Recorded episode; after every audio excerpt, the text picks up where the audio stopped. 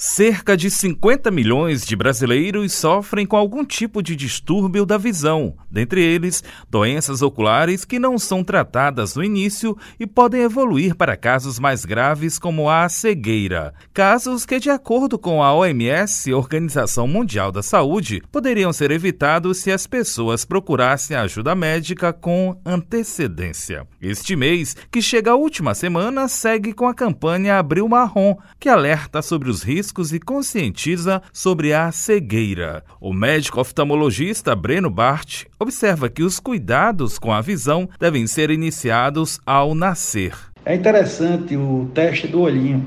Então, a criança, ao nascer, é examinada pelo médico oftalmologista e essa criança deve ser verificada, examinada a cada seis meses até completar dois anos de vida. Depois, a cada ano, essa criança é examinada por um oftalmologista e é detectado se há algum tipo de problema de visão. Geralmente os professores na sala de aula são quem realmente detectam é, essa dificuldade que algumas crianças têm.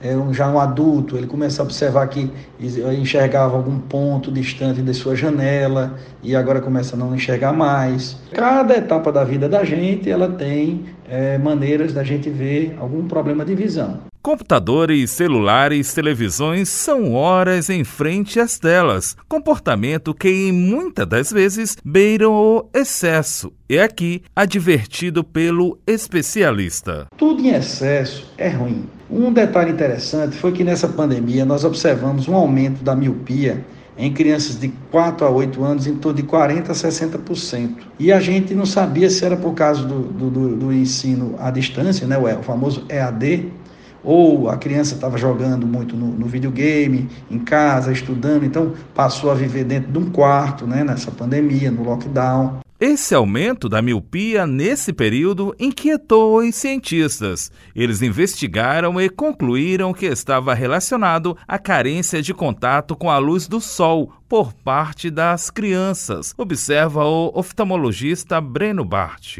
A gente observou que o sol, ele a radiação ultravioleta libera no corpo das crianças uma substância chamada dopamina, que essa dopamina vai para a retina e ela impede que o globo ocular cresça.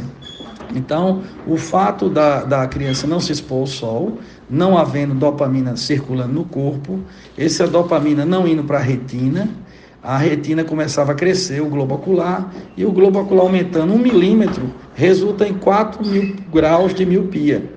Então, para você ver como é importante o sol no, desenvolvimento das crianças. Então, se viu nesses estudos que uma hora por dia de exposição ao sol era o suficiente para evitar que houvesse esse aumento de miopia nessas crianças. Quem trabalha o tempo todo com computador ou celular também precisa estar atento. Deve observar se realmente está em excesso. Eu aconselho que a cada 20, 30 minutos essa pessoa pare um pouquinho o que está fazendo, dê uma piscada no olho, é, procure olhar, se tiver uma janela com alguma coisa distante, olhar para o longe, para relaxar a musculatura dos olhos e é, depois voltar à sua atividade. É importante ainda realizar exame periódico ocular e manter estilo de vida saudável para evitar problemas oculares no futuro. Da Universidade FM do Maranhão, em São Luís, Borges Júnior.